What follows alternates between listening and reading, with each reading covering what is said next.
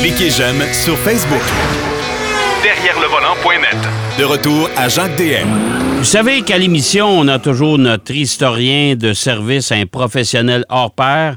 Et euh, ben, moi, j'ai appris, écoutez, là, je suis un passionné de sport auto, mais j'ai appris que l'effet de sol, les ailerons, c'est pas nécessairement en Formule 1. On, parle on pense à Colin Chapman avec Lotus et compagnie. Ben, c'est pas nécessairement eux autres qui ont inventé ça. C'est une autre société qui s'appelait Chaparral. Et là, je vous avertis, les plus jeunes, vous n'avez jamais connu ça, mais écoutez Denis, il va vous expliquer d'où ça vient. Salut, mon cher Denis. Oui, bonjour. Oui, l'effet de sol, là, ça n'a pas été dans un bureau d'études en Angleterre ou en Allemagne. C'est dans un petit village du Texas où deux riches Texans qui sont intéressés à la course automobile, Jim Hall et App Sharp. Ouais. Et ils ont commencé ça, ils sont achetés une auto qui s'appelait déjà Chaparral. OK. Qui était fabriquée en Californie, euh, Trotman and Barnes. Puis ça ressemblait, en fait, c'est une scarab. Ils l'ont modifié un peu. Puis là, ils ont, comme dirait Gilles, comme disait Gilles Villeneuve, ils picossaient d'un char. Mais ça, Puis, ça, euh, ça, c'était une espèce de canam. C'était une espèce de grosse ouais, ça, boîte. ça, là. ben, t'as pas- Ouais. ça vend un peu la Can-Am, mais c'est l'équivalent de ces courses-là. Ouais. Et là, ils ont décidé de, de produire leur propre voiture. Et là, le fun a pogné dans la cabane parce qu'ils ont été les plus innovateurs pendant presque une décennie. Ouais. Il faut dire une chose, ce que beaucoup de gens ne savent pas, c'est que pendant des années et des années, General Motors ne participait pas à aucune compétition automobile. Pourquoi? Oh, la raison, c'est que ça s'est perdu dans le temps. Ça a pris des- à la fin des années 80, début des années 90, Ouais. quand ils sont vraiment impliqués en NASCAR, ils l'étaient avant. Et ça, c'est pas deux gars du Texas, même si c'était des ingénieurs très doués, de développer une boîte automatique de course, Oh, des, OK. des, des, des matériaux très élaborés, une, euh, une voiture là, très... Puis en plus, il y avait des moteurs Chevrolet qui ont commencé par un small block, qui ont fini par un 427 en aluminium avec toutes sortes de, de gizmos là, super euh, élaborés. Et la première, ils, ont, ils ont commencé, puis ils ont été les premiers à développer un aileron sur la voiture. Et moi, je me souviens, là, les gens de mon âge, au Namero, j'ai vu arriver ça, cette affaire-là, toute blanche Oui. avec un immense aileron au-dessus. Puis là, il arrive sur la... Puis dans le name row, il avait actionné son aileron. C'était Ouais. environ peut-être un peu un mètre au-dessus de la voiture à l'arrière. Ouais. Et là, ça passe. Puis là, tu vois l'aileron qui se redresse parce que là, il s'en va en ligne droite. C'était assez impressionnant. Puis là, on remarque au fil des tours, parce qu'à l'époque, la voiture n'était pas Mais, euh, mais ça, ça me fait bien rire, Denis, parce que tu parles de ça, puis on regarde la Formule 1 aujourd'hui avec les fameux systèmes DRS. Euh, où on à voit, on voit l'aileron qui s'en trouve en arrière. Ben, À Ouais. cette époque-là, l'aileron, il n'était pas question d'entrouvrir ça parce que l'aileron était tout d'un morceau, mais l'aileron venait droite et quand on avait besoin d'appui, elle s'inclinait vers l'avant selon notre bon vouloir. C'est vrai? Ouais. Ils ont fait une série de voitures toutes aussi spectaculaires sur Ouais. le plan visuel. Oui. Et ils sont allés de succès en succès et ils ont élaboré une voiture à effet de sol. Ils ont commencé par euh, un profil plus aérodynamique. Ils ont, enlevé- ils ont fait toutes sortes d'expériences assez spectaculaires. Ouais. Et ils ont gagné les, les 12 heures de Sebring, Ouais. les 24 heures du Nürburgring, ils sont allés en Europe. Ils sont inscrits aux 24 heures du Mans. Ils sont qualifiés pas trop mal, je crois, dans la première rangée, mais la voiture, euh, le moteur, en tout cas, ils ont eu un bris mécanique. Et, euh, et ça a continué comme ça, avec des matériaux, des moteurs, et ils ont poussé leur effet là, de la voiture à effet de sol avec la 2G ou 2F. Ouais. Et là, à l'arrière, on a deux gros ventilateurs Ça, je me souviens de ça. alimentés par, par des moteurs de moteur. Et la voiture n'a aucun aileron. Ouais, mais ça, parois, Ouais, mais ça, Denis, c'était une balieuse. C'est à peu près ça. Il aurait pu l'appeler l'électrolux. Ben, écoute, c'est, c'est, c'est ça, là, il partait, il partait le moteur, puis la voiture, il y avait tellement de succion en voyateur. Tu sais, c'était parti. Puis, en plus, il y avait, il y avait des jupes latérales. Puis, c'est un matériau innovateur à l'époque. Ça s'appelait Lexan. C'est General Electric qui avait Ben développé oui, ça. ben oui, je ben ne oui. m'abuse. Puis là, Ouais. Mais leur système de jupe, c'était trop compliqué. Les ventilateurs, ben, parce que les moteurs, apparemment, les ventilateurs avaient tendance à brûler. là. Mais les jupes restaient coincées. Puis le problème de ces, toutes les voitures à effet de sol avec jupe latérale, c'est que quand la jupe, elle redescendait pas, ou elle, remontait tout seul, tu n'avais aucune adhérence. C'est pour ça que ça a été banni d'ailleurs. Ben, c'est, écoute, c'était le problème en Formule 1, là, justement, les jupes latérales. Quand ils ont aboli l'effet de sol, le problème, c'est que quand, l'air passait, la voiture décollait. Là. Oui. Puis en plus, euh, Chaparral, en 70, quand il a dit, bon, vous n'en voulez pas de ma voiture, là, avec les, les, les aspirateurs en arrière, ben, bon, merci, bonjour. De toute façon, c'est une façon polie de s'en aller parce que c'était un désastre, euh, C'était technologiquement très sophistiqué, mais mécaniquement pas fiable. Et il est revenu en 78 avec, en kart, euh, Indy. Et avec une chaparral. Puis, il a gagné avec All Answer au volant.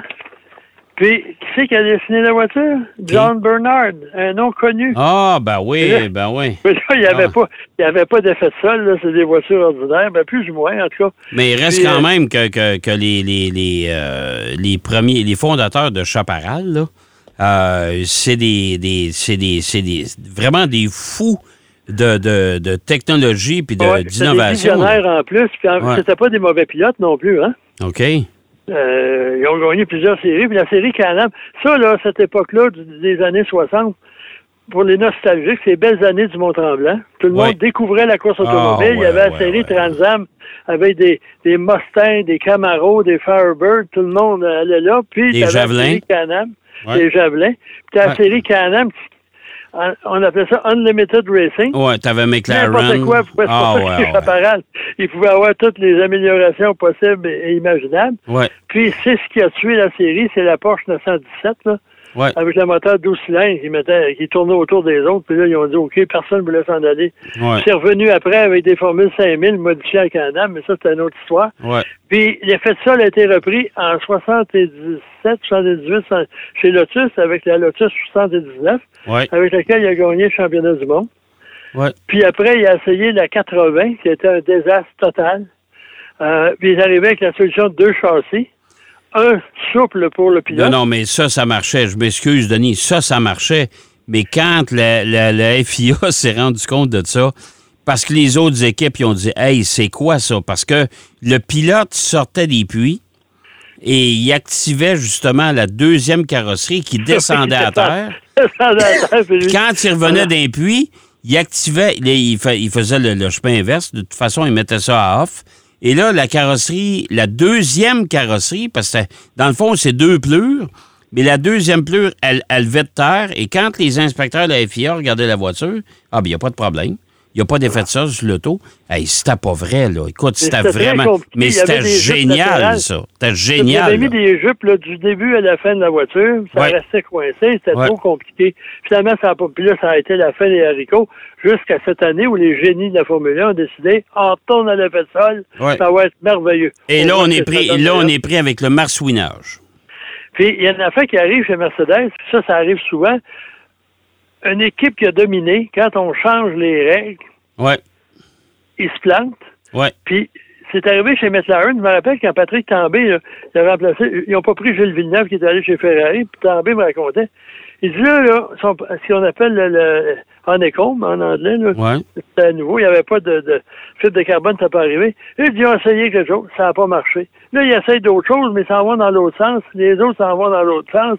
Ils disent, on est toujours à la ramasse parce qu'on n'est pas capable de partir à force égale. Puis là, ben, j'ai l'impression que Mercedes, ça va être ça toute l'année. Ben écoute, souviens-toi, souviens-toi, Denis, quand il y a eu les essais euh, pré-saison, quand soudainement, la dernière journée des essais, Mercedes est arrivé avec des pontons refoulés au lavage, complètement aspirés dans le fond vers le moteur. Puis euh, là, tous les experts disaient Oups, Mercedes a trouvé la solution.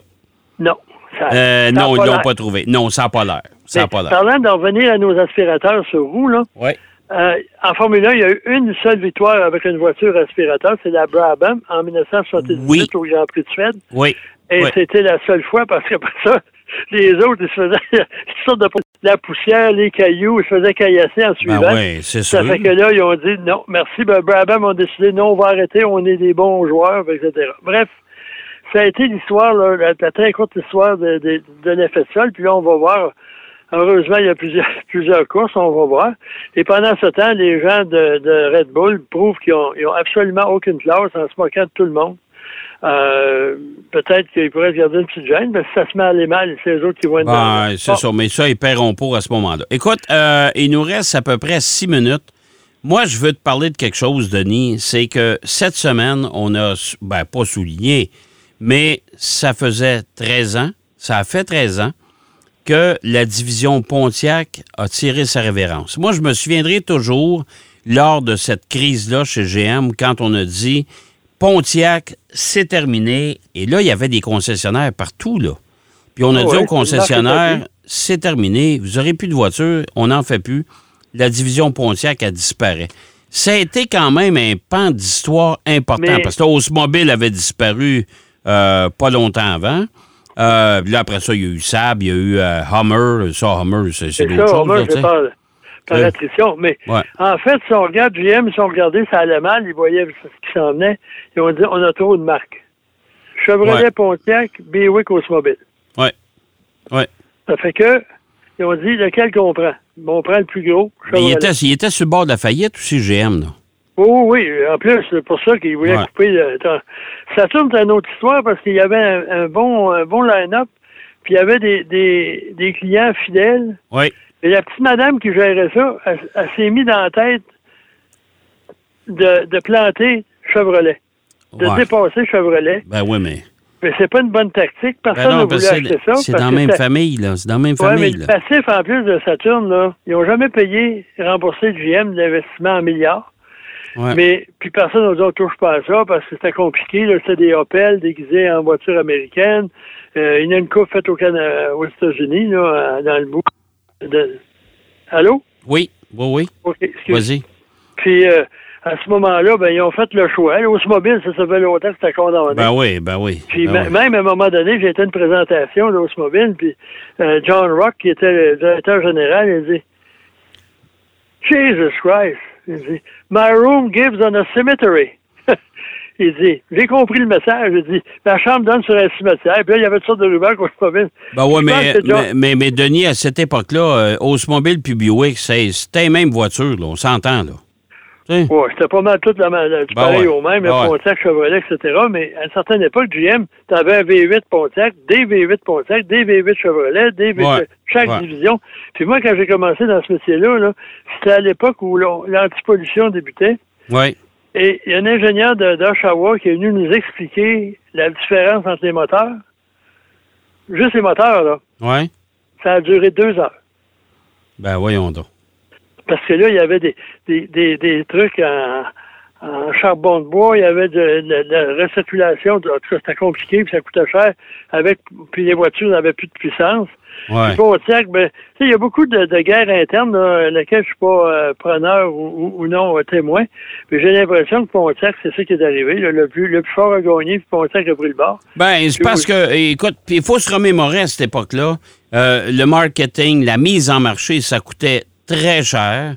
Et là, on voulait récupérer de l'argent. On voulait récupérer de l'argent sur, la fabrication parce que, évidemment, les produits Pontiac étaient différents. Euh, Pontiac avait mangé pour son rhume aussi avec la Fiero et compagnie. Là. Euh, et euh, on voulait tout simplement rationaliser. On va fabriquer des voitures. Un peu ce que Ford a fait, parce que Ford, il y a une certaine époque, était propriétaire de combien de marques? Ça n'avait pas de bon sens. À l'époque de, de M. Nassar. Les autres, ils ont, ben oui. ils ont fermé Mercury. Mais comme Pontiac, c'est assez curieux. Il disait, parce que c'était une compagnie en général qui c'était des quinquagénaires qui achetaient ça, là, puis des gens rangés, puis c'était pas une voiture de performance. Là, DeLorean est arrivé, il dit, hey, il la GTO, puis là, la performance, puis un petit peu plus tard, We Sell Excitement. Puis d'autre bord, t'avais Chevrolet avec la Corvette, puis Pontiac réplique avec la Fiero. Voilà.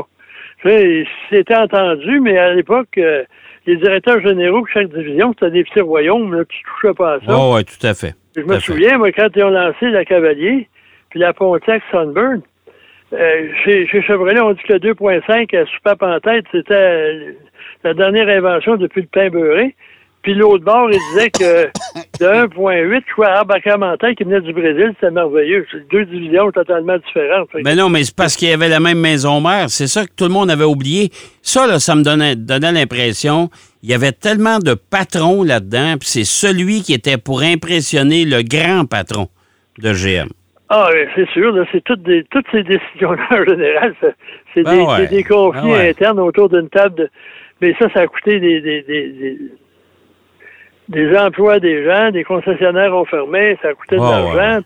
Ceux qui avaient une Pontiac, ils sont ramassés avec... euh, Hey, Denis, Denis souviens-toi de cette époque-là, quand on créait notre ami Robert Pagé euh, de, de GM Canada. Et euh, moi, je l'avais croisé, en tout cas, là, puis il m'avait dit Écoute, on a des journées difficiles à traverser. faut aller fermer des concessionnaires. Écoute, c'était pas drôle, là. Hein? Ça, c'est, c'est, ça a été difficile. Puis en plus, euh, la division Eagle de Chrysler, Ouais, ils ont fait la même chose parce Ouais. qu'ils ont ramassé toutes les voitures qui venaient du groupe Renault. ouais. Puis ils ont arrangé le Premier, puis différents noms, puis quand ça n'a pas marché, parce qu'aux États-Unis, comme Suzuki aux États-Unis, la division des voitures, ils ont fait faillite. Ouais. Parce que la loi n'est pas pareille. Ici, ils ont négocié, puis ça, ça, ça a été pareil avec Chrysler, avec Eagle. Sans ça, tu as une entente avec un, un commerçant, puis là, tu enlè- tu empêches de gagner sa vie, puis t'as- tu fais pas faillite, tu fais juste décider de fermer la, la, la boîte.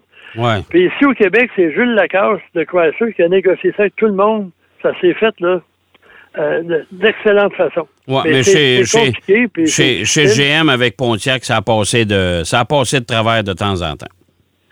Puis moi, je me souviens, là, au salon de l'auto de Los Angeles, Ouais. les Pontiac étaient alignés sur le bord, puis au-dessus, c'était marqué Exit parce qu'il avait stationné toutes les autos. Oh, mon. Dieu, mon Dieu, mon Dieu. Hey, euh, merci, mon cher Denis. Au plaisir, puis euh, nos condoléances aux propriétaires de Pontiac. Oui, ben écoute, euh, il en reste-tu encore un peu? Pas Oui, il y beaucoup, en a en tout cas. encore. Il y en a encore. Il y en a encore. Merci, mon cher Denis. On se parle la semaine prochaine. Bonne semaine à tout le monde. OK, bye-bye. Denis Duquet qui nous parlait de Chaparral. Pour les plus vieux qui s'en souviennent, les plus jeunes, vous avez appris. Et de Pontiac, de cette fameuse crise de l'automobile où certains, euh, certaines marques et surtout ces concessionnaires ont dû euh, tirer leur révérence. On va aller faire une pause. Au retour de la pause, on va parler avec Marc Bouchard. Euh, L'essai du Volkswagen ID4 4 roues motrices et de l'Elantra N, on l'a eu tous les deux. On va comparer nos notes. À tout de suite. Derrière le volant. De retour après la pause. Pour plus de contenu automobile, Derrière le volant.net.